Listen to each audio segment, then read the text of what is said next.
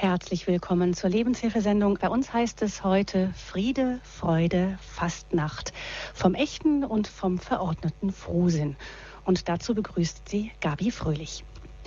Ob Helau, Alaf, Heyo oder Narina Ro oder wie auch immer die Schlachtrufe der Narren heißen, zwischen Köln, Thüringen, München, Mainz und Freiburg erklingen sie wieder in diesen Tagen.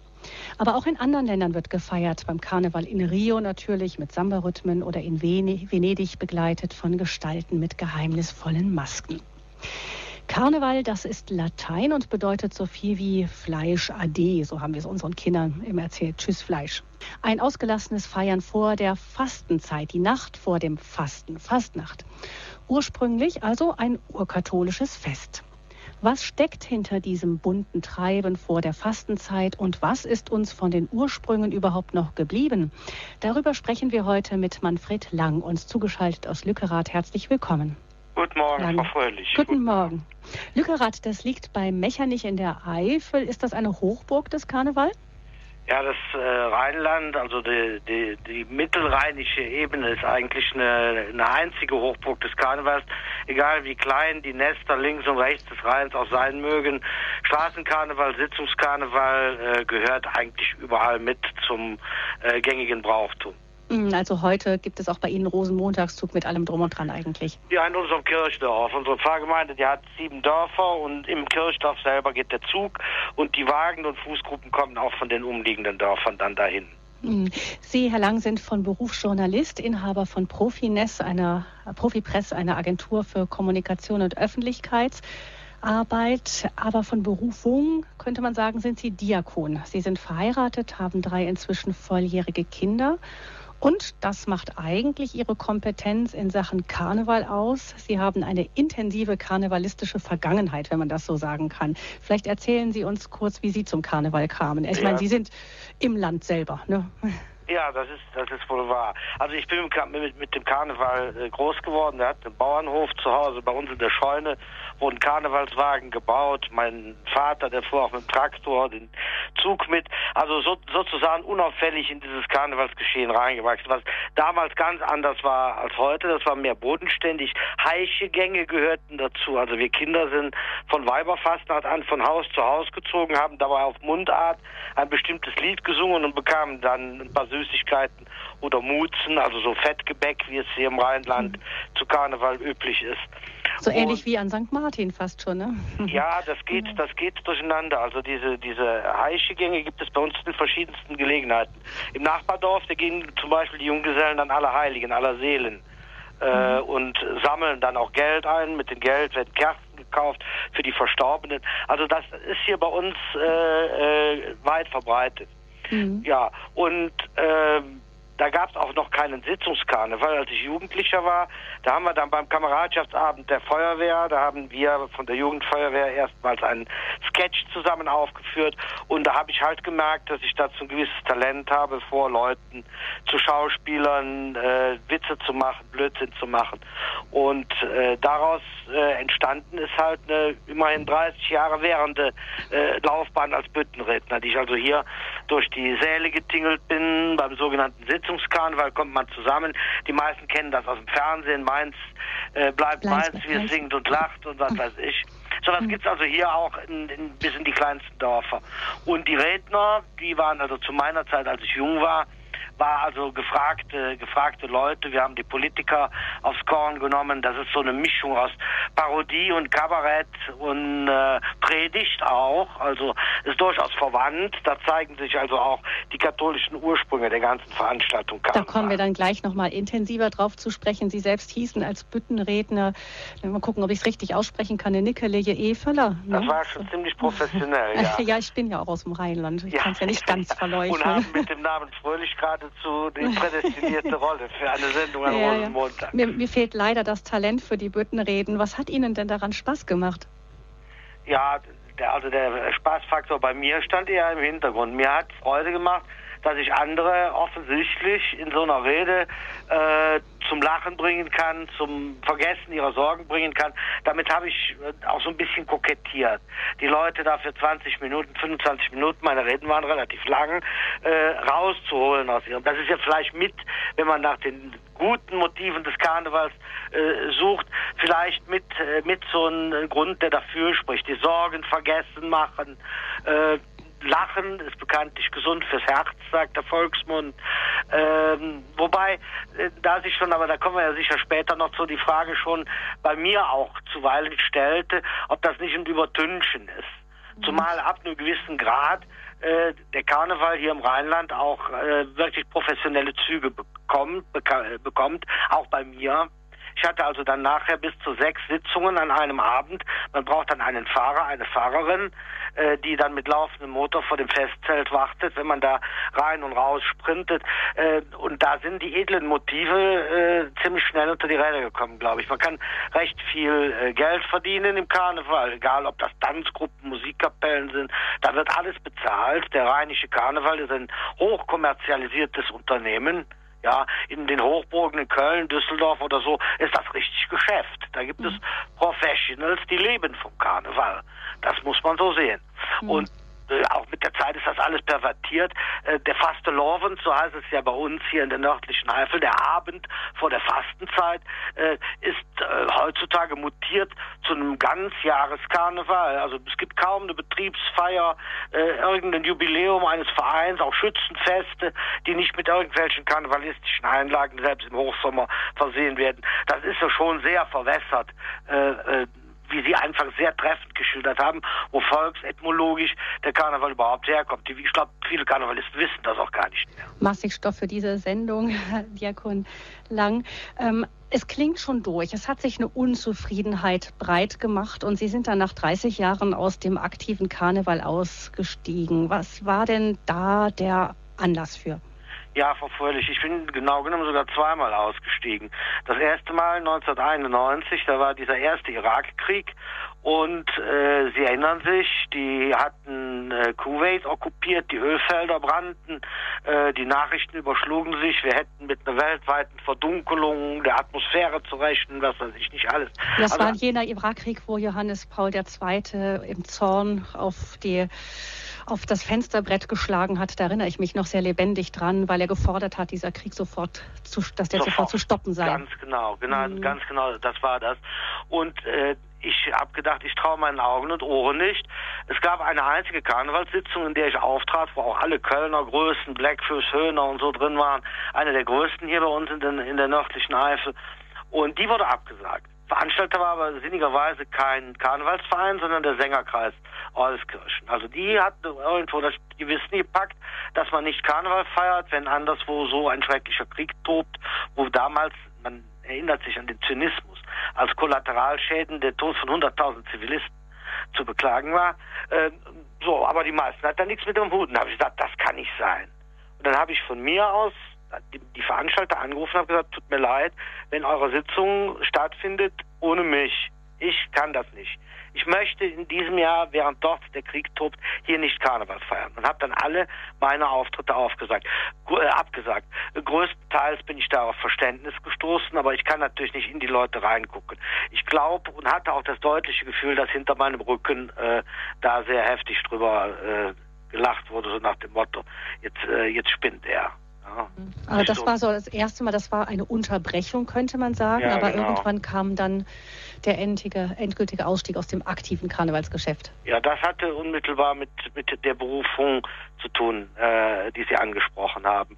Also das, der Diakonweihe. Genau. Also die, die, die Weihe nicht, das war noch in der Vorbereitungsphase, die ja immerhin über mehrere Jahre geht. Wenn man nicht Volltheologe von Haus aus ist, dann muss man ja sich irgendwo die theologischen Kenntnisse äh, äh, beibringen lassen. Das geschieht einerseits zum Beispiel durch das Studium an der Domschule Würzburg, das ist ein Fernstudium, Theologie im Fernkurs. Und äh, zusätzlich gibt es bei uns im Bistum Aachen also die Nordeifel ist aufgeteilt. Das sind, das sind drei Bistümer. Die leben hier. Ich kann praktisch in zwei Himmelsrichtungen ins äh, Bistum Trier und ins Erzbistum Köln äh, spucken und lebe selber im Bistum Aachen, bin also folglich auch im Bistum Aachen. Äh, geweiht worden von Bischof Heinrich im Dom zu Aachen. Und äh, zum anderen besteht also diese bistumsinterne Vorbereitung, die läuft vier Jahre. Man trifft sich an Wochenenden in einem sogenannten Diakonatskreis oder Diakonatsvorbereitungskreis. Und während dieser Zeit ist mir sind zwei Entscheidungen gereift. Das eine war eine berufliche. Äh, ich war fest in Lohn und Brot, saß warm und trocken, wie man im Rheinland sagt, als Redakteur beim Kölner Stadtanzeiger, also eine der beiden großen Kölner äh, Tageszeitungen.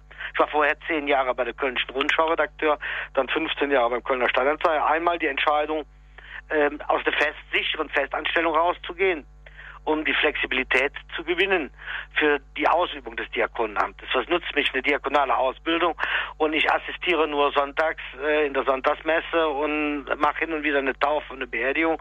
Äh, das hat ja auch mit Seelsorge und mit Verfügbarkeit zu tun.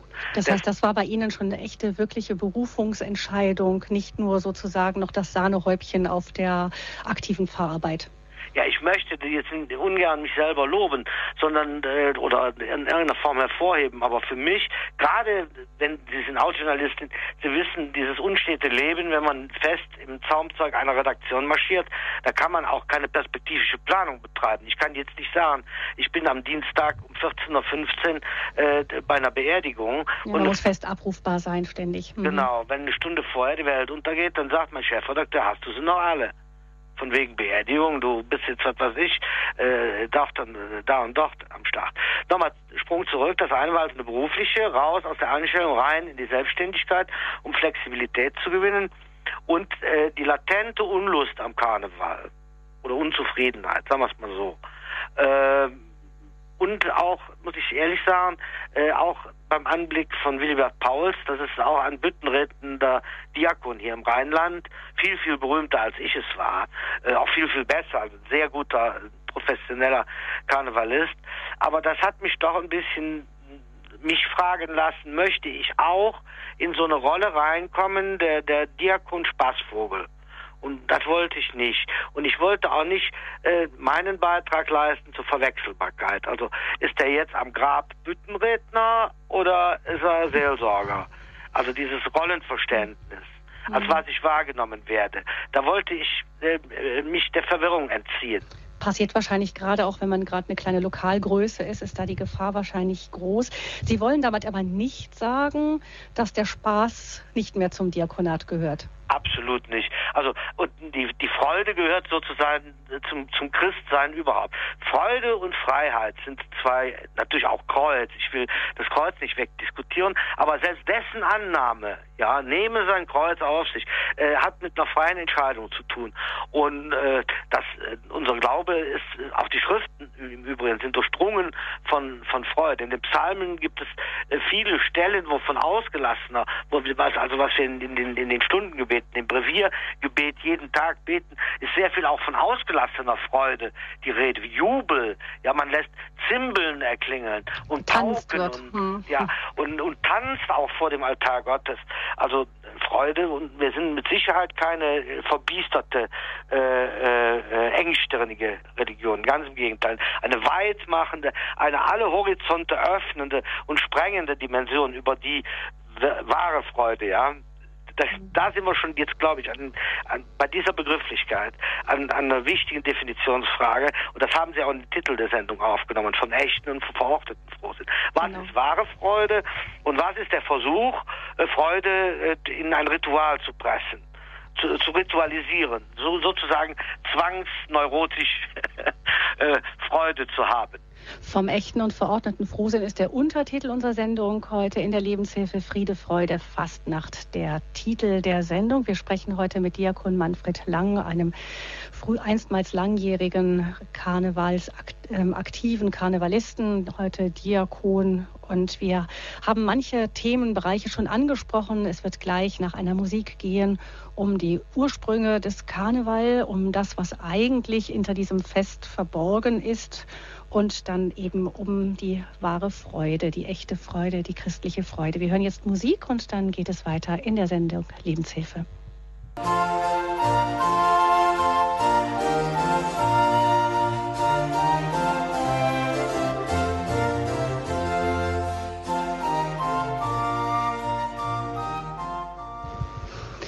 Friede, Freude, Fastnacht vom echten und vom verordneten Frohsinn. Darüber sprechen wir mit Diakon Manfred Lang aus der Eifel. Er ist Journalist, Diakon und war lange Jahre aktiver Karnevalist. Sie leben in der Eifel, Herr Lang, haben Sie erzählt, da wo der Karneval ganz fest verwurzelt ist, da wird Alaf gerufen, diese Schlachtrufe der Karnevalisten. Wo kommen die denn eigentlich her? Alaf, Helau und so weiter.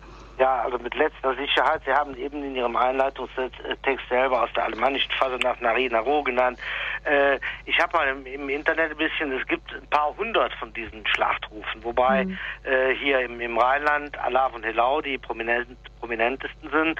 Äh, Alaf beschränkt sich auf den Großraum Köln eigentlich, sowohl im Süden, äh, also in der rheinland-pfälzischen äh, Fasenacht, also auch nördlich, in Westfalen zum Beispiel, wird Helau gerufen. Düsseldorf geht es ja schon los. Das ist ja so eine große Städterivalität bei uns im Rheinland auch.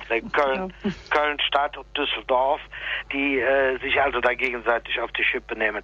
Also angeblich, angeblich kommt Helau von hell auf. Wir Journalisten benutzen das schon mal. Das ist ein völlig veraltetes Adverb, hellauf begeistert. Mhm. Äh, da soll Hellau herkommen, Alaf äh, kommt aus unserer Mundart, af, al af, also heißt wörtlich alles ab, aber gemeint ist, werft weg, lasst los, jetzt geht's nur noch um die Sache. Ja, mhm. Alaf, alles andere ist jetzt, ist jetzt unwichtig. Mm, das ist schon ein Stückchen Kulturgeschichte, die wir hier betreiben. Die Wurzeln des Karnevals sind ja eigentlich katholisch. Merkt man heute nicht mehr viel von, aber wo kommt es denn eigentlich her? Es kommt äh, ganz eindeutig, das ist schon von der, von der Begrifflichkeit in, in Deutschland ganz leicht nachzuvollziehen, von der Fastenzeit. Äh, also Fastnacht, Fasenet, Fastnacht. Genau, heißt im Prinzip alles das Gleiche. Bei uns im Rheinland heißt es Fastelovend, Orvend ist der Abend, also das Gleiche wie Fasenacht im Alemannischen, die Fastenzeit und die Nacht davor, der Abend, der Vorabend der Fastenzeit. Da wird nochmal ausgiebig gefeiert. Es gibt bis auf paar Ecken Winterthur, zum Beispiel in der Schweiz, kann man fast die These, äh, ähm, äh, oder es ist mehr als eine These, kann man fast belegen, dass in äh, protestantischen Gegenden, also in Gegenden, die großräumig der Reformation äh, zum Protestantismus gekommen sind, auch der Karneval nicht stattfindet. Zumindest bis so in die Nachkriegszeit hinein. Mittlerweile verwächt auch das, weil es seine religiösen Ursprünge, äh, das Fest sowieso verloren hat. Und es gibt übrigens noch ein tolles Indiz dafür, Großbritannien, also England, äh, ist ja unter Henry mit der anglikanischen Kirche sehr früh abgespalten vom römisch, von der römisch-katholischen Kirche. Und da gibt es auch keinen Karneval. Und Nordamerika, der ja größtenteils äh, von der von der von, vom angelsächsischen Raum kulturgeschichtlich sehr geprägt ist, gibt es den Karneval auch nicht, bis auf zwei Gegenden. Und das ist Quebec, Kanada hm, und katholisch. New Orleans. Genau, mhm. das sind die, die, die katholischen Gegenden. Mhm.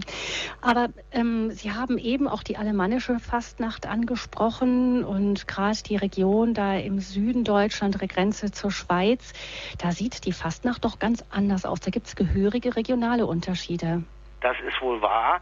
Äh, und es wird, äh, wenn diese Winteraustraibungsbrauchtum, das es ja auch in Bayern gibt, wohl nicht zeitgleich mit Fastnacht, dass die die, äh, die Basler Fastnacht ist da zum Beispiel äh, sehr äh, prägend, kulturgeschichtlich prägend, aber es gibt auch Irrläufer. Wir haben zum Beispiel hier in Blankenheim, in, den, in der Nordeifel, also der Grenze zu Rheinland-Pfalz, da gibt es den Geisterzug mit den, mit den Jeckebönchen, mit völlig anderen Figuren, äh, die sonst im Rheinischen Karneval eine Rolle spielen, wie Prinz, Bauer und Jungfrau das sind ganz andere Figuren und äh, die ziehen also auch mit Fackeln, das ist immer Karneval Samstag, ziehen die durch dieses äh, mittelalterliche Städtchen und äh, haben dabei auch ganz eigene Gesänge, Juja singen die, das hat nichts mit Allah und Elau zu tun.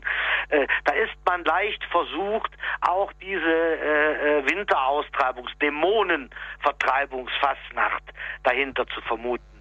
Äh, das ist ja auch gerade im alemannischen Raum ganz stark ausgeprägt. Nicht? Da wird ja auch wirklich so ein, eine Figur, die den Winter, die Geister des Winters genau, darstellt, verbrannt am Ende. Aussehen, ja. Hm, und die sehen immer möglichst. Man hat so das Gefühl, als ob, ob da Versuche bei hinter diesen Masken stecken, ähm, sich dessen, was man als böse empfindet, zu bemächtigen, indem man selber in dessen Haut schlüpft.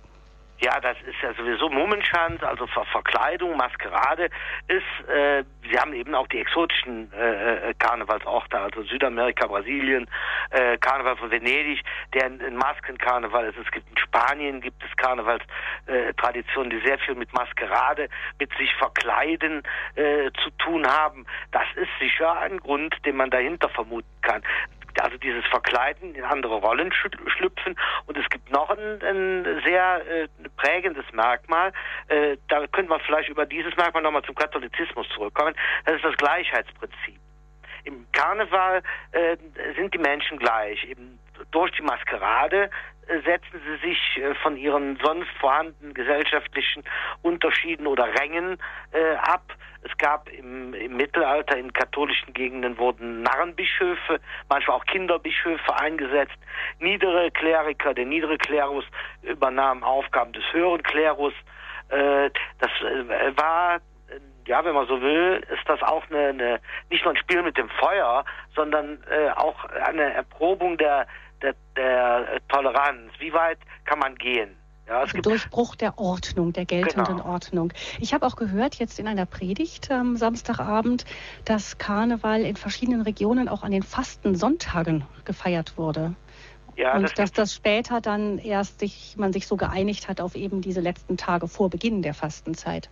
Das, äh, also da bin ich kein Experte für, ich nur ein Beobachter. Ich kann Ihnen also erzählen, dass es hier bei uns, es gibt einen Teil Belgiens, der hier äh, äh, bei uns in der Eifel angrenzt. Genau, die Gegend. Mhm. Genau, Stavelot gibt es den äh, Mitfast, Fastnachtszug. Das ist immer am Sonntag Letare, wird da Karneval gefeiert.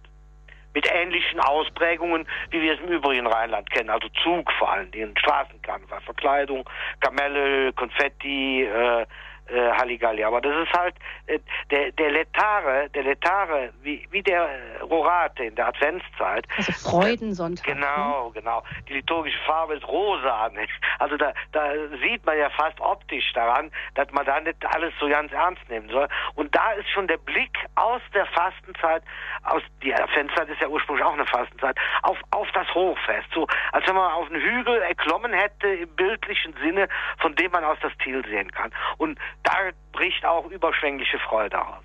Wo die Fastenzeit ja eigentlich auch der dramaturgische, wenn man so will, sinnliche äh, Auftakt fürs, fürs Osterfest ist. Ist ja eigentlich was Wunderbares.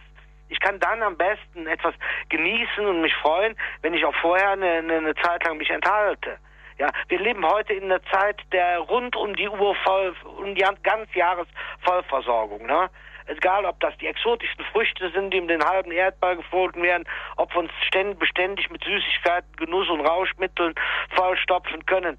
Ja, wer das will, der wird irgendwann merken, das macht nicht glücklich. Da, da bleibt die Freude aus, wenn ich mir das immer um die Ohren haue.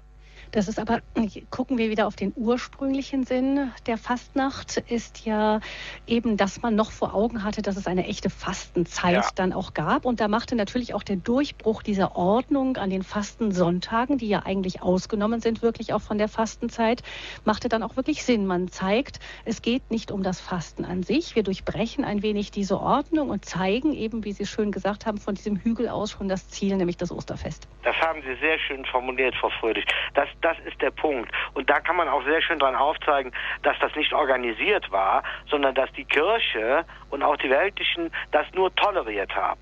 Dass, mhm. dass die Leute praktisch kurz vor Beginn der Fastenzeit, die war todernst. Also in, im mittelalterlichen Weltbild hat keiner daran gezweifelt, dass es ein Fegefeuer und eine Hölle gibt. Und die, das, das war für die so sonnenklar, wie wir uns auszukennen glauben in Paralleluniversen und anderen Milchstraßensystemen. das, das war für die, das gehörte für die. So, und daher auch das Bedürfnis, bevor das es ernst wurde, nochmal die Sau rauszulassen. Entschuldigung, das harte Wort. Mit richtig das, auf den Putz zu hauen könnte Genau, das sagen, haben ne? die wirklich getan. Bis hin zu alkoholischen Exzessen, wie wir sie heute auch im Karneval, aber auch außerhalb des Karnevals natürlich erleben. Die gehört sozusagen ritualisiert äh, äh, mit dazu. Es gibt in der Stadt Köln, durchzieht sich wie ein roter Faden durch die mittelalterliche Geschichte bis in die Neuzeit hinein, immer wieder Verbote von bestimmten Karnevalsriten von bestimmten Dingen. Da wird verordnet, dass die Ordensleute und Kleriker keinen Wein ausschenken durften. Da wird verboten, ohne Zustimmung der Zünfte Karneval in Gildehäusern zu feiern. Also immer wieder ist versucht worden, den, den Karneval in, in Bahnen zu zwängen. Und daran zeigten sich auch seine Ursprünge. Der ist nicht äh, oder im Nachhinein hat sich ja gezeigt, der ist organisierbar. Aber die haben anfangs ganz lange Schwierigkeiten damit ge gehabt, dieses unkontrollierte, äh, wilde Treiben eben nochmal auf den Putz zu hauen, in irgendeiner Form in den Griff zu kriegen. Und dann vielleicht tatsächlich auch unter diesem Schutz des Karneval einmal die bestehende Ordnung zu durchbrechen und zu gucken, eben wie Sie sagten, wo ist die Grenze der Autorität, wo kann ich da noch ein wenig dran rütteln. Gucken wir vielleicht tatsächlich nochmal auf diese einzelnen Bräuche des Karnevals. Da gibt es zunächst mal diese Rosenmontagszüge, die ja auch an anderen Tagen vorher schon stattfinden. Wo kommen die eigentlich her, diese Umzüge? Ja, da, da streiten sich die, äh, die äh, Gelehrten. Äh, manche gehen davon aus, äh, dass äh, dieses Ritual seinen Ursprung in den Saturnalien hat, also den Festen zu Ehren des Gottes Saturn bei den äh, bei den Römern. Da wurde ein äh, ein Narrenschiff äh, durch die Straßen gezogen, also ähnlich wie Fastnachtswagen heute.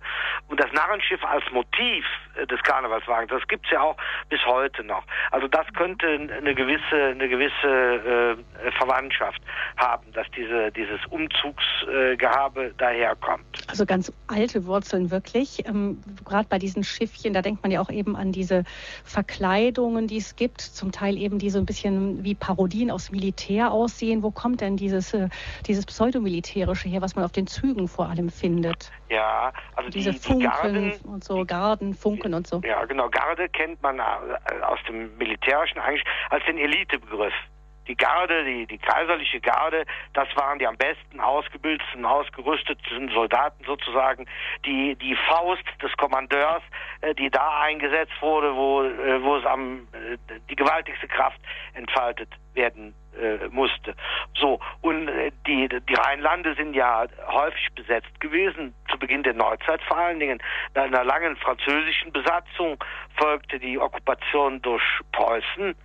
Sie wissen, Sie haben im Vorgespräch den Kulturkampf angedeutet, dass die Rheinländer alles andere als äh, mustergültige Preußen waren das, das waren, äh, die waren schon äh, relativ auch Mentalitäts. Ich, ich, erinnere mich, dass in den Kölner Stadtarchiven ähm, äh, das rechtsrheinische oder linksrheinische Gebiet von Süden aus gesehen ist ja von Frankreich zeitweise von den Revolutionstruppen besetzt worden und als dann die Preußen dann diesen Bereich Deutschlands wieder befreiten, wird das, glaube ich, in den Kölner Stadtarchiven als Einmarsch der Preußen so ähm, notiert. So ist es auch erfunden worden und viele mhm. Rheinländer, das muss man sagen, wir sind halt nicht von allen Deutschen, die unter nationalen Gesichtspunkten die, die besten Vorbilder. Viele haben es mit den Franzosen besser gekonnt als mit den Preußen, auch mentalitätstechnisch mhm. war das einfach. So, um die Frage nochmal vollständig zu beantworten. Also, die, die Garden, äh, und das Ritual, da werden ja militärisches Exerzieren wird ja da auf die Schippe genommen. Stippewürtsche zum Beispiel, dieser Tanz, Hintern an Hintern aus der Klabüs, aus dem Biver, äh, sprießen die Nelken raus. Also die sind alles andere als kriegerisch, die, die karnevalistischen Garten vom Ursprung her. Wie übrigens der Büttenredner, also mein, meine Profession war, äh, das ist der Parodist auf den Prediger. Die haben auch äh, diesen Situskarneval, der hat früher in, in Kirchen stattgefunden, in Köln. Und der Predigtstuhl, die Kanzel war sozusagen die Bütt.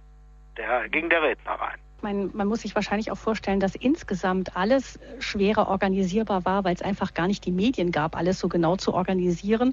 Und dass dann der katholische Pfarrer dann vielleicht da stand und ähm, in dem einen Ort war das muntere Treiben da halt mitten bis in die Kirche, woanders versuchte man es ein Stück zurückzudrängen, ohne dass man wahrscheinlich dem ganzen Unorganisierten dadurch irgendeine Organisation Herr werden konnte. Das ist wohl wahr und die Kirche hat sich ja zum Teil erfolgreich bemüht, äh, den Karneval einzugemeinden. Ja, das tut sich ja unter seelsorgerischen Gesichtspunkten, ist ja nicht das Dümmste, was man tun kann. Äh, es gibt eine ausgeprägte äh, Tradition des äh, Pfarrkarnevals im Rheinland. Und in Köln die Kajuja, das ist die katholische Jugendkarnevalsgesellschaft, äh, das ist eine der, der Größen. Ja, der Kajuja-Karneval, der ist, äh, ist bekannt Köln. Und viele, früher kamen viele gute Nachwuchsleute aus, aus dem kirchlichen Lager. Wenn man will, ich ja auch. Ich komme aus der, aus der Pfarrjugend. Es gab ja keine Karnevalsgesellschaft oder sowas. Die erste Karnevalssitzung überhaupt bei uns in, in dem Dorf, wo ich geboren bin, äh, die hat der, der äh, kirchliche Jugendclub aufgezogen. Die Erwachsenen sind dann hinterher aufgesprungen.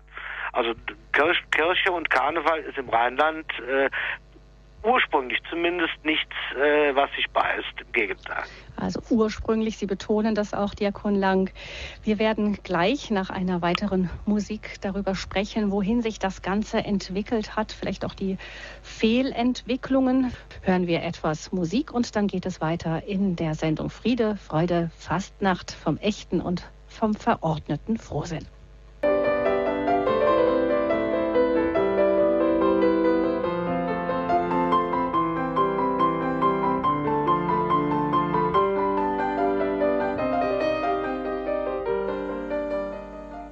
Karneval hieß das Stück, das wir gerade gehört haben, ein fröhliches äh, Musikstück, Klavierstück, das uns eben auf diese Fröhlichkeit schon einstimmt, die im Karneval steckt. Sie, Diakon Lang, waren 30 Jahre lang aktiver Karnevalist, sind dann aber ausgeschieden und man hat auch schon den Unmut über die Entwicklungen im Karneval bei Ihnen durchgehört. Wir fragen uns jetzt, wohin hat sich denn das Ganze entwickelt? Wir haben eben gehört über die katholischen Ursprünge des Feierns vor der Fastenzeit, das Durchbrechen der Ordnung, das Ausschauhalten nach der großen Freude der christlichen Botschaft im Osterfest. Aber das Ganze, sagten Sie schon eben, Sie haben es anklingen lassen, hat sich verselbstständigt. Unter anderem sagen Sie, es hat sich entwickelt zu einem Ganzjahreskarneval. Ist da der 11.11. 11. 11 Uhr 11 äh, an dem ja hier im Rheinland die Karnevalssaison eingeläutet wird, auch schon so etwas Vorgezogenes? Ja, das, das ist für mich eigentlich noch, noch in Ordnung. Wir nennen das ja hier im Rheinland die fünfte Jahreszeit, also zwischen dem 11.11. .11. und Aschermittwoch. Äh, da ist alles, alle Gesetzmäßigkeiten äh, sind ein bisschen außer Kraft gesetzt. Ja, aber da sind doch noch Advent und Weihnachten mit drin. ja, das mutzt schon manchmal. Äh, aber ich denke mal, das gab es ja schon im 19. Jahrhundert, also in der, in der Neuzeit. Mhm. wie übrigens auch der Altweiberfastnacht, also das Vorziehen des Straßenkarnevals.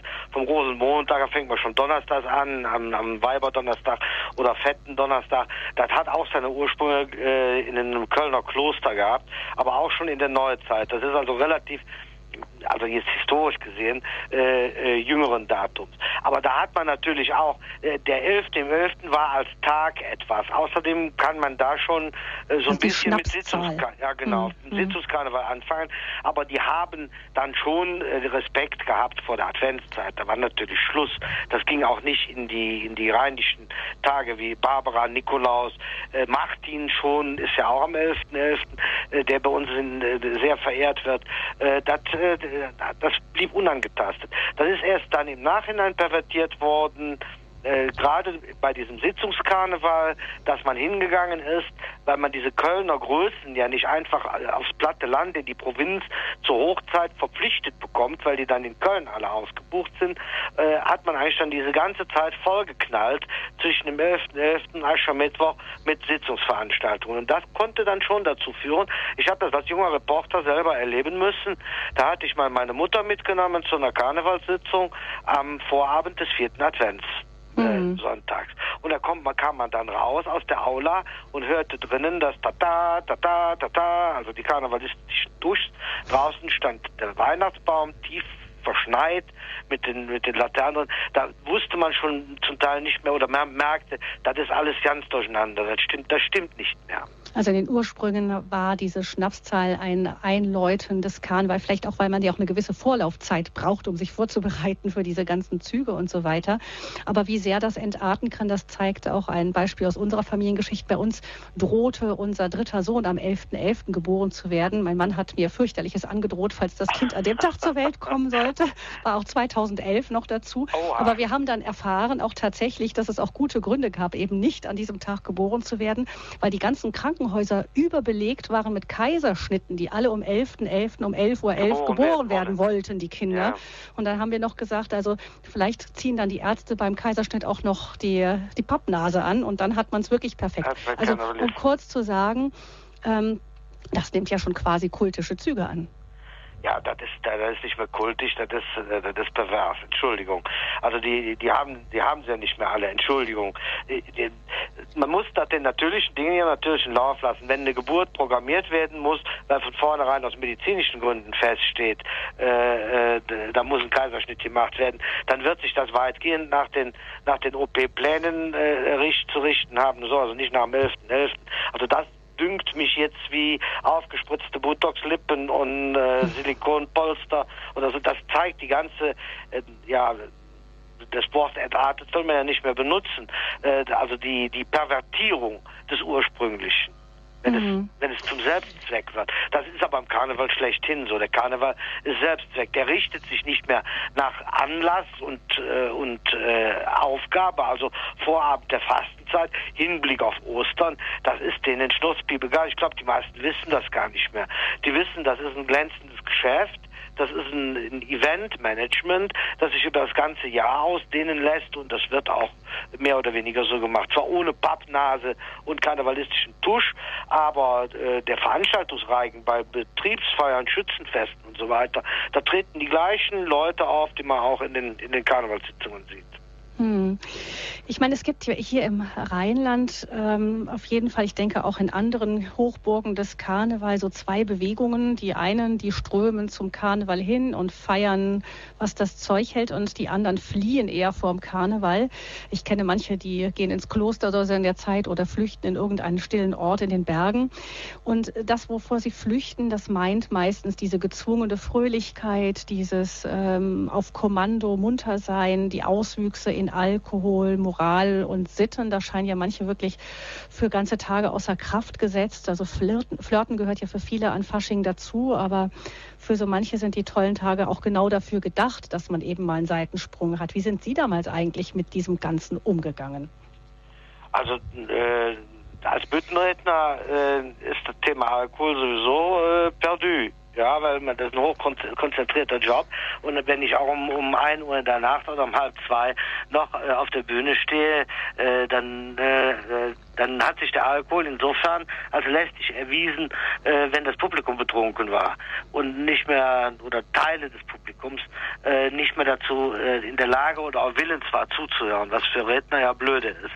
Aber ich kann mir auch vorstellen, dass äh, wenn man so eine kleine Lokalgröße ist oder auch eine größere, wenn Sie auch in Köln waren, dann ist das ja schon so, dass man dann wahrscheinlich auch die Verehrerin dann im Schwarm hinter sich hat. Irgendwann. Naja, so attraktiv, für so attraktiv halte ich mich nicht. Also das Problem war, war bei mir überschaubar. Außerdem, wenn man beim Sitzungskarneval unterwegs ist, da ist man auch nicht, äh, nicht das begehrte Flirtobjekt. Höchstens mal für ein, für ein flüchtiges Zwinkern oder Bützchen, so nennt sich also ein flüchtiger Kuss im, im, im Karneval, im Rein- oder Rausgehen. Aber man ist ja viel zu geschäftig und hektisch. Also ich nehme an, äh, worauf sie abzielen, zu Recht abzielen, das sind Leute, die es drauf anlegen. Äh, da ist dieses Event Straßenkarneval sozusagen der Aufhänger, das Fluidum, den, den Ozean, in den ich mich reinstürze und um äh, mit Sicherheit auf Gleichgesinnte zu treffen, die nichts anderes im Schilde führen als das, was man heute mit dem Anglizismus ein One-Night-Stand oder One-Afternoon-Stand oder was weiß ich wo und wie die das machen, äh, äh, zu suchen. Das ist sozusagen, ist das die Party, auf der man da Gleichgesinnte trifft. Ja, ist es ja auch ein bisschen dieser Schutz der Anonymität, einfach mal aus sich rausgehen, im, äh, im Schutz einer Verkleidung und in dieser anonymen Masse der Feiernden unterzutauchen. Ich kann mir schon vorstellen, dass das enthemmt. Ja, natürlich. Also Karneval ent enthemmt sowieso. Das äh, zeigt die ganze äh, Verkleiderei. Ich bin jetzt kein Psychologe und sage, warum sich wer wie verkleidet. Aber allein das Annehmen einer anderen Rolle, eines anderen Outfits, einer anderen Profession. Also Verkleidungen richten sich ja traditionell. Wir haben das als Kinder als Cowboys und Indianer, weil das war unsere fantastische Welt, in der wir gerne gelebt hätten. Äh, zeigt also, dass da Sehnsüchte äh, eine, eine Rolle spielen. Die Rolle von jemandem anzunehmen oder einer gesellschaftlichen, äh, die man vielleicht insgeheim gerne hätte. Und da ist es natürlich naheliegend, dass man in diesem Rollenverhalten auch die eigene Moral, das, das eigene Standing im Leben sozusagen äh, mal in Frage stellen kann. Nun, wenn es für ein paar Stunden ist. Ne? Wir sind alle kleine Sünderlein, hat der Willi Milovic äh, gesungen, oder wir kommen alle, alle in den Himmel. Das ist sozusagen die Marschmusik fürs Fremdgehen, äh, die einem dann noch signalisiert, oh, was ist denn schon dabei und so, ne? Und Hat vielleicht auch unbewusst ein bisschen das Gefühl, das war ja ein anderer, das war ja eigentlich gar nicht ich. Ja, mhm. mag sein, dass das mhm. äh, zur, zur Beruhigung des eigenen Gewissens beiträgt. Ich verfüge nicht über praktische Erfahrungen, deshalb kann ich dann nicht wirklich mitreden. Mhm. Äh, ich habe früher im, im, im äh, Bekanntenkreis sowas vielleicht äh, unterbewusst wahrgenommen, dass es danach Leute gab, die äh, also sehr verkatert wirkten. Und äh, ich meine das jetzt im moralischen Sinne. Mhm. Nicht, nicht, im alkoholischen Sinne, sondern die dann äh, seelische Pein davon getragen haben. Aber ob das wirklich Freude und, und also mit Freude hat das vielleicht wenig zu tun. Hm, also das sind so die Auswüchse des Karneval, die immer mehr so zum Standard werden. Herr Lang, wir haben jetzt eine Hörerin, die sich gemeldet hat, nicht aus einer Karnevalshochburg, sondern aus Hamburg, ohne Namen. Ich grüße Sie. Guten Morgen. Guten Morgen. Ja, es fällt mir richtig schwer, weil ich ungern Kritik übe. Ich bin Hamburgerin, wohne seit 25 Jahren in Hamburg, bin Witwe, habe Rheinländer geheiratet und ich muss trotzdem gestehen, ich wohne Wand an Wand mit der Schwarzen Mutter Gottes am Appellhofplatz, Schwalbengasse, wohne ich seit vielen Jahren. Den Karneval fand ich immer wunderbar. Ich habe gerne mitgefeiert, nur in den letzten Jahren ist das so ausgeartet, dass ich jetzt geflohen bin. Ich habe einen kleinen Hund. Ab Altweiber muss ich den Hund nur noch tragen, denn sonst muss ich zum Tierarzt. Es liegen so viel Glasscherben auf den Straßen. Aus dem Eingang neben der Kirche kommen wir morgens nicht raus. Der Küster kommt mit einem Eimer Wasser und gießt die großen Häufchen weg. Obwohl ein paar Meter entfernt diese, äh, diese Toiletten stehen. Es macht mich traurig traurig, obwohl ich so gerne lache. Aber in den letzten Jahren hat sich doch einiges verändert. Hm. Es macht mich traurig und, äh, und es ist schade. Ich muss fliehen. Ich muss hier aus Hamburg an nach Karneval komme ich wieder zurück, aber es sind dann immer noch lange Zeit diese Glasscherben und dann muss ich ein paar Straßen weitergehen und meinen Hund erst wieder runterlassen. Wollte ich nur sagen, obwohl ich sonst Karneval wunderbar finde und dieses Fröhlichsein und dann habe ich nichts dagegen. Nur es hat sich doch einiges verändert, wie ich auch eben schon bei Ihnen rausgehört habe. Hm, ich glaube, Sie sprechen da unseren Referenten heute aus der Seele. Diakon Lang, Sie waren ja auch eben selber mit Begeisterung aktiv und haben dann nach und nach eben Entwicklungen bemerkt, die Sie nicht mehr mittragen konnten. Das bestätigt jetzt unsere Hörerin. Der Karneval an sich ist ja was sehr Fröhliches. Also ich bin zum Beispiel mit unseren Kindern auf dem Karnevalszug am Nachmittag in, in kleineren Orten. Das ist überschaubar und ich muss sagen, die haben alle großen Spaß. Ähm, aber es ist eben, das Problem ist, dass es sich so verselbstständigt hat, nicht wahr? Ja, außerdem ist das ein Unterschied, wenn Sie sagen, wie Sie das im, im, im Bonner Umland oder wir hier äh, auf überschaubaren Dörfern. Meine Söhne gehen heute Nachmittag zum Beispiel auch beim Rosenmontagszug im Pfarrdorf mit und die werden sicher eine Menge Spaß haben und, und äh, äh, das, ist auch ehrliche Freude. Und wenn Sie gucken, Köln, äh, da, da ist Karneval ein Millionengeschäft und innerhalb des Millionengeschäftes ist der Rosenmontagszug oder sind die auch die Schul- und Wedelszüch, die äh, gestern gegangen sind, sind ein Wirtschaftsunternehmen. Da, da werden Millionen mitgemacht. Wissen Sie, wie viele Touristen nach Köln kommen, um den Karneval zu erleben? Ja, und die, die hauen sich die Hucke zu bis zum geht nicht mehr, weil sie meinen, weil sie der Überzeugung sind, dass äh, Saufen dazugehört. Die tragen die Gläser nicht um die Ecke oder stellen die irgendwo ab. Wenn sie nicht mehr brauchen, dann fliegen die aufs Pflaster, werden zertreten. Was weiß ich. Das ist ja, was die Hörerin eben beschreibt. Da gibt es also Auswüchse in jeder erdenklichen, unappetitlichen Form. Äh, das bringt das mit sich. Wenn jetzt überspitzt ausgedrückt, die Wiesen äh, des Oktoberfest äh, ist ein ähnliches Wirtschaftsunternehmen, ja. Und äh, ich fürchte, das hat so ein äh, keinen moralischen Bezug mehr. Ich wage immer die kühne These, wenn Sie äh, übermorgen in irgendeiner Stadt, ich will jetzt keiner Stadt äh, äh, als Beispiel nennen, eine öffentliche Hinrichtung anbieten, da werden sich auch ein paar hunderttausend einstellen. Und das äh, als Event äh, zu feiern wissen, fürchte ich. Hm. Ja, also Bestätigung von unserer Hörerin, die eigentlich aus Hamburg stammt und jetzt wie zu denen gehört, die Karnevalsflüchtlinge werden. Danke für Ihren Anruf und genau, wir haben gehört auch von Ihnen, eigentlich fanden Sie das immer ein schönes Fest, auch diese Fröhlichkeit, diese ungezwungene, die dann da gerade an den kleinen Orten noch zu spüren ist, die geht halt leider immer mehr verloren. Ähm, sind Sie noch da? Ja, ich bin noch da. Ja, gut, dann Dankeschön Ihnen, alles ja, Gute und Dank. dann eine gute Rückkehr. Ja, und ich wünsche Ihnen allen trotzdem Karneval Rosenmontag sehr schönes Wetter.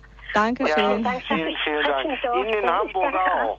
Ja, danke schön. Alles Gute. Alles Gute, Ade. Vielen Dank, Ade. Ja, aber wenn ich das nochmal sagen darf, Sie, Sie sagen, also Karneval und Freude äh, muss ja kein Widerspruch sein. Nur Freude äh, lässt sich nicht anordnen. Freude ist äh, ein, einem ein Bedürfnis. Wer sich freut, kann sich eigentlich nicht dagegen wehren, weil das etwas ist, was von ihm Besitz ergreift. Freude ist, ist in uns. Freude äh, entsteht, ist in einem, einem Gemütszustand sozusagen. Ähm, der, das ist absurd, den äh, auf einen Tag organisieren zu wollen. Natürlich gibt es Leute, die sich heute auch in Köln, auch in diesem Millionengeschäft, die interessiert das überhaupt gar nicht, dass da Leute Millionen mitmachen. Die werden sich freuen, die werden tanzen, die werden fröhlich sein, die werden nicht fremd gehen, die werden sich nicht die Hucke vollsaufen. Also wir müssen uns da auch vor, Pauschali äh, vor Pauschalisierung hüten. Ja? Mhm. Aber sie tun das auch nicht. Sie äh, forschen ja mit ihren Fragen nach Trends. Und der Trend ist ganz sicher der, den wir hier äh, allen Ernstes versuchen zu thematisieren. Der Trend geht weg von den Wurzeln, weg von den Ursprüngen bis hin zur völligen Unkenntnis, wo komme ich überhaupt her, warum tue ich das und, und einer Verselbstständigung äh, des, des Kults. Anthony de Mello, ein indischer Jesuit, äh, hat mal gesagt, zeig einem äh, Narren den Mond und er wird auf deinen Finger starren. Mhm. Also der Karneval, der äh, nochmal vor der Fastenzeit so sozusagen als Trommelwirbel bevor ich in die Vorbereitung auf Ostern einsteige, der ist, äh, den sehen die gar nicht mehr, das ist der Mond. Ja, die sehen nur noch den Finger, das Ritual und das hat sich verselbstständigt, verselbstständigt und vor allen Dingen äh, äh verkommerzialisiert. Ja, ein gutes Bild, er wird auf den Finger schauen. Ähm, die Auswüchse beklagt hat unsere, die erste Hörerin, die in der Sendung angerufen hat, Auswüchse vor allem spürbar in Köln. Jetzt sind wir verbunden mit Kempen am Niederrhein mit Herrn Naus. Ich grüße Sie. Ja, Schönen guten Morgen, hello. hello. ähm, ja, ist also so, ähm, ich finde, äh, also ich bin eigentlich auch äh, sehr ähm, für Karneval und ähm, ich, ich, liebe diese Büttenreden äh, und äh, hier in Kempfen machen wir das alle drei Jahre äh, einen Rosenmontagszug, damit sich das richtig lohnt, weil wir haben hier nicht so viel Geld in der, in der Kasse, in den Vereinen. Äh, aber trotzdem, äh, nur ähm, da kommen zwei Dinge zusammen, glaube ich. Äh, die mo moderne Zeit, die, glaube ich, alles anscheinend äh, legalisiert. Also diese äh, liberale Beliebigkeit, ähm, dass Moral und so ähm, heute sowieso keine Rolle mehr spielt.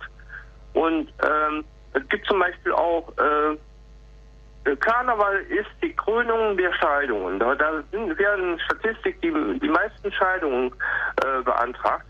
Und weil in Karneval wird am meisten fremdgegangen. Die, äh, die Menschen, die sind irgendwie dann so äh, unzügelig. Also die, äh, die kennen, die kennen keine äh, gesunden ähm, Die Grenzen mehr. des guten Geschmacks nicht mehr. Hm. Genau, genau. Hm. Die, die Grenzen des guten Geschmacks werden über, äh, überzogen. Äh, wobei ich gar nicht jetzt gegen Karneval bin. Ich finde Karneval wunderbar und mir würde auch was fehlen hier als, äh, als Kämpfer Karnevalsjäck. Äh, und wenn ich da drunter bin, wenn ich dazwischen bin in dem, in dem Zug, dann bin ich auch, dann kann ich auch lustig sein, aber ich halte nichts auf von dieser äh, Fröhlichkeit auf Knopfdruck. Da halte ich nicht so viel von. Ja, aber da können wir vielleicht an der Stelle auch mal unterscheiden, Herr Naus, dass wir sagen, ist es ja nicht so, dass man jeder, der ein Fest veranstaltet, bringt Musik mit und es wird dann durch dieses gemeinsam zusammen unter einem Motto sein, entsteht auch eine Fröhlichkeit. Das heißt ja nicht, dass man an Karneval deswegen alle automatisch auf Knopfdruck fröhlich sind, sondern das ist wie bei Kindern, die an ihrem Geburtstag sich freuen, ein Fest zu feiern und da sind sie an dem Tag natürlich gleich schon aufgeregt und in guter Stimmung. So ähnlich könnte man das ja sagen. Das hat ja vielleicht auch etwas Kindliches, dann sich da mitreißen zu lassen, nicht von dem, von der ganzen Stimmung. Wir ja. müssen ja nicht alles, was dann an Karneval stattfindet, gleich als Fröhlichkeit auf Knopfdruck bezeichnen. Aber äh, das, was auch Sie beklagen, genauso wie die andere Hörerin, unser Referent, sind, die, sind diese Auswüchse, dieses Zügellose, wirklich dieses Entgrenzte, was manchmal äh, stattfindet. Ja, hm. ja, ich bin, ich bin ja früher bin ich als äh, als Kind bin ich als Cowboy übergegangen, ne, mein Bruder und so, ne, und äh, Cowboy und Indianer haben wir da gespielt. Aber ähm, das war eigentlich alles äh, immer äh, ganz lustig und wir haben uns da auch wieder vertragen, ne? Aber ähm, also ich meine, ähm, dann gab es dann äh, so, äh, hm. ja, als Kind hat man dann so, so Pistolen gehabt, ne? Und wir haben uns nichts dabei gedacht, wenn wir dann so Peng Peng gemacht haben, ne? Mhm. Aber äh, das anscheinend, das gehörte irgendwie, gehört diese Kostümerei dann eben halt dazu und und diese Scheinwaffen gehört dann auch dazu. Naja. Mhm. Ähm, äh, heute bin ich aus dem Alter raus, bin 54 und äh, ich kann immer noch äh, ein Karnevalstick sein. Liegt auch in den Genen. Mein Vater war auch ein Karnevalstick, meine Mutter und mein Bruder überhaupt nicht. Ne? Mhm. Also Sie sprechen von Ihren ähm, schönen Erinnerungen auch als Kind und dass Sie sich das auch äh, weiter bewahrt haben, diese Fähigkeit eben an Karneval fröhlich zu sein und zu feiern. Ich danke Ihnen, Herr Naus, für Ihren Anruf. Alles Gute und noch viel Freude an diesen letzten ein, zwei Tagen, die uns bleiben. Alles Gute Ihnen. Ja, genau. Gut. Vielen Dank. Gut. Ähm, ich denke, wir spielen jetzt noch mal eine kurze Musik und dann gucken wir doch mal. Es wurde immer wieder gesagt, eigentlich ist der Karneval etwas Schönes. Wer so die Fähigkeit hat, sich in so einer kindlichen, ähm, in der kindlichen Weise da auch mit reinzugeben, kann da durchaus viel Spaß auch haben in der Zeit. Und so ist es ja eigentlich von den Ursprüngen vor der Fastenzeit noch einmal richtig zu feiern, bevor es dann ernst wird, auch gedacht. Aber was beklagt wurde oft, ist eben dieses, ähm, dieses Entgrenzte. Und das, sagten Sie, Diakon Lang, liegt daran, dass wir die eigentlichen Ursprünge unseres Festes gar nicht mehr kennen und dass wir die Wurzeln verloren haben und dass es dann in allen möglichen Richtungen geht. Wie auf diese ursprüngliche Freude, da möchte ich gleich nach der Musik noch kurz zu sprechen kommen.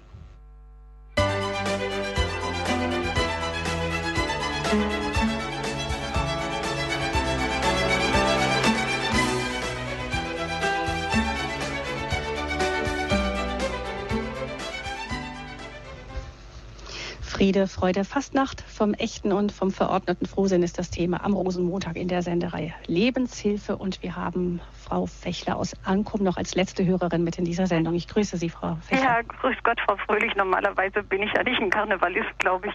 Aber ich wollte auch sagen, dass ich früher die Büttenreden zum Beispiel sehr gerne mal gehört habe von Köln und so. Aber das hat sich total verändert. Ich stelle dann schon gleich beim ersten aus, höchstens wenn die von früher kommen und nochmal gezeigt werden.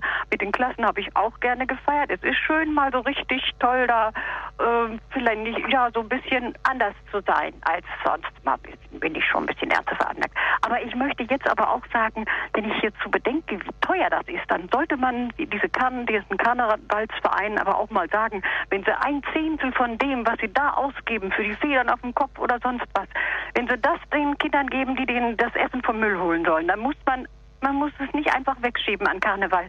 Und dann hätten sie vielleicht noch mehr Freude und es würde wieder in die richtigen Bahnen gelehnt. Mhm. Ein konkreter Im Vergleich Tipp. zu dem, was sonst ja. in der Welt los ist, also ein Zehntel oder ja mehr kann es auch sein.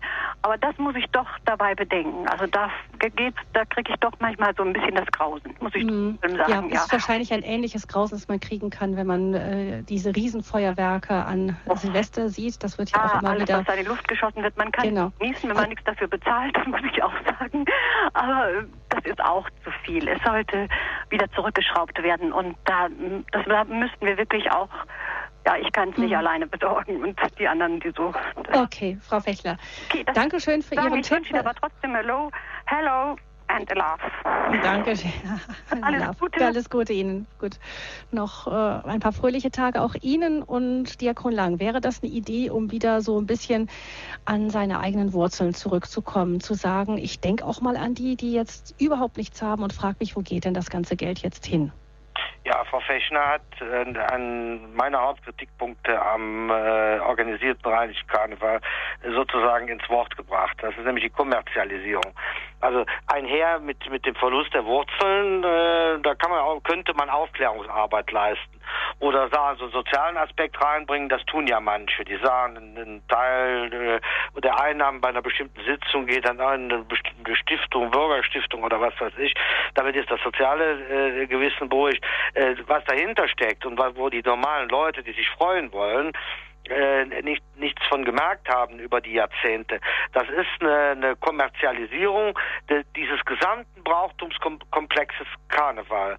Ja, das sind äh, selbst so eine Dorfsitzung hier bei uns, wo 250 oder 300 Leute reingehen, da müssen zum Teil 10.000 äh, oder 15.000 Euro ausgeschwitzt werden, die die Herrschaften für das Programm ausgegeben haben, weil die Akteure immer mehr kriegen. Man muss sich mal vorstellen, dass ein Büttenredner hier im Rheinland schon in den 70er Jahren an einem Abend den Gegenwert eines Mittelklassewagens verdiente.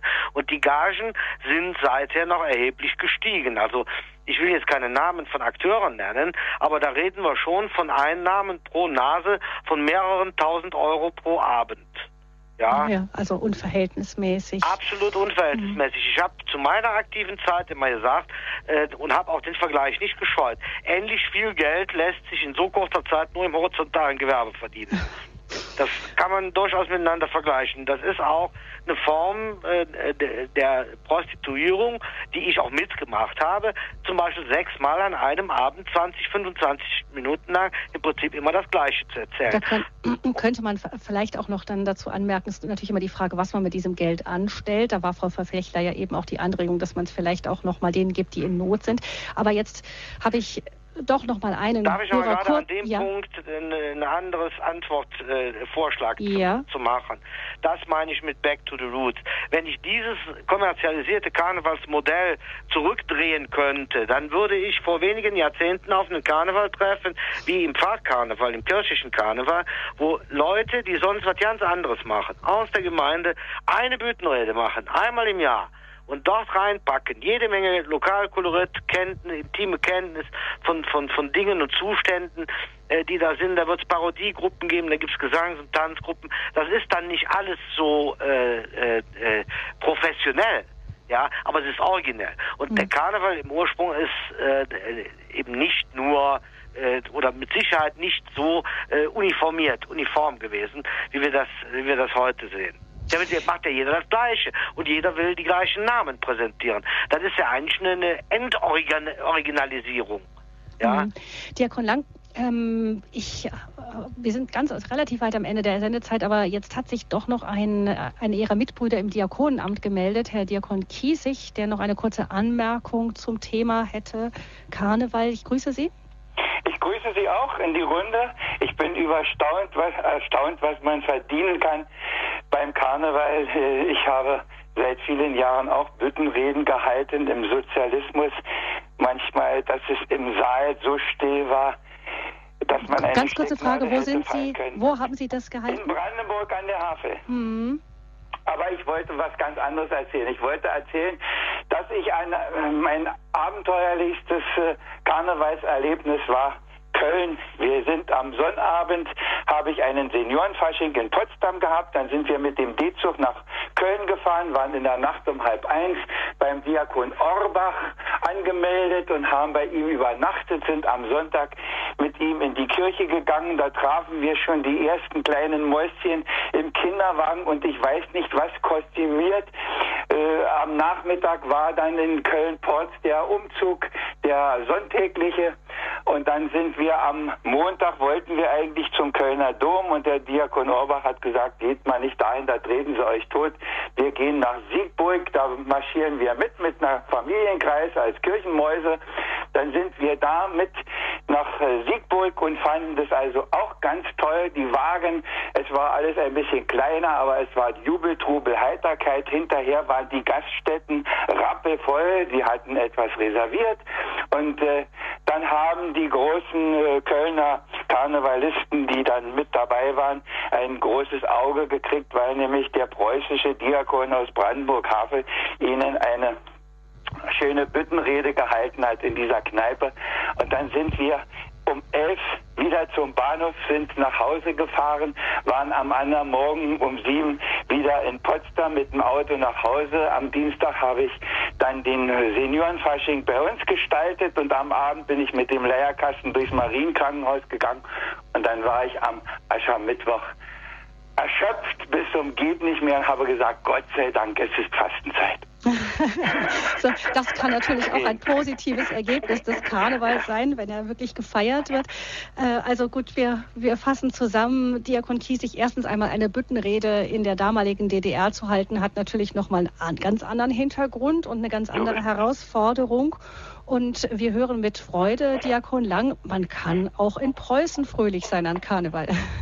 Ja, das will ich hoffen. Wobei ich den, den, den Mitbruder natürlich äh, bewundere. Wir machen zwar auch äh, Politik oder haben auch zu der Zeit, als es die Trennung der deutschen Staaten noch gab, hier politische Witze gemacht, aber das war natürlich bei uns lange nicht so gefährlich wie drüben. Also wenn er da Bütten geredet hat, wird möglicherweise auch einer von der Stasi sich das genau angehört haben. Es gab mhm. Offiziere, die bei den Veranstaltungen waren, die überlegt haben, ob sie rausgehen sollen oder nicht. Und nach der Wende hat ein alter Karnevalsfreund meine aufgeschriebenen äh, Büttenreden wieder gelesen und dann hat er zu mir gesagt, jetzt weiß ich wieder, warum ich jedes Mal Angst hatte, wenn du dran warst. Okay. Jetzt muss ich die, die beiden Herren Diakonen und Büttenredner leider unterbrechen, nämlich ähm, werden wir jetzt im, im Sitzungssaal hätten wir vielleicht noch nach hinten ein bisschen Luft, aber bei uns in der Technik, da steht die nächste Sendung schon bald parat. Deshalb muss ich leider hier den Schlussstrich ziehen. Dankeschön Ihnen, Diakon Lang, dafür, dass Sie uns am Rosenmontag zur Verfügung gestanden haben. Und danke auch unseren Hörerinnen und Hörern, die angerufen haben. Jetzt zuletzt, Diakon Kiesig, herzlichen Dank, dass Sie sich mit beteiligt haben an der Sendung Friede, Freude, Fastnacht vom echten und vom verordneten Frohsinn. Man Alles klar. Danke, Gut. alles Gute Ihnen ja, und Dank Gottes Segen und dann noch viel Schwung für den letzten Tag. Den letzten Karnevalstag, diese echten Freude, die dann eben uns schon auf das Osterfest ausblicken lässt und eben aber auch auf die Zeit der Fastenzeit, wie Diakon Kiesig gesagt hat. Wir freuen uns dann, dass dann auch Fastenzeit ist. Nämlich dann können wir uns auch wieder auf, nach besinnen auf das, was der Ursprung unserer Freude wirklich ist.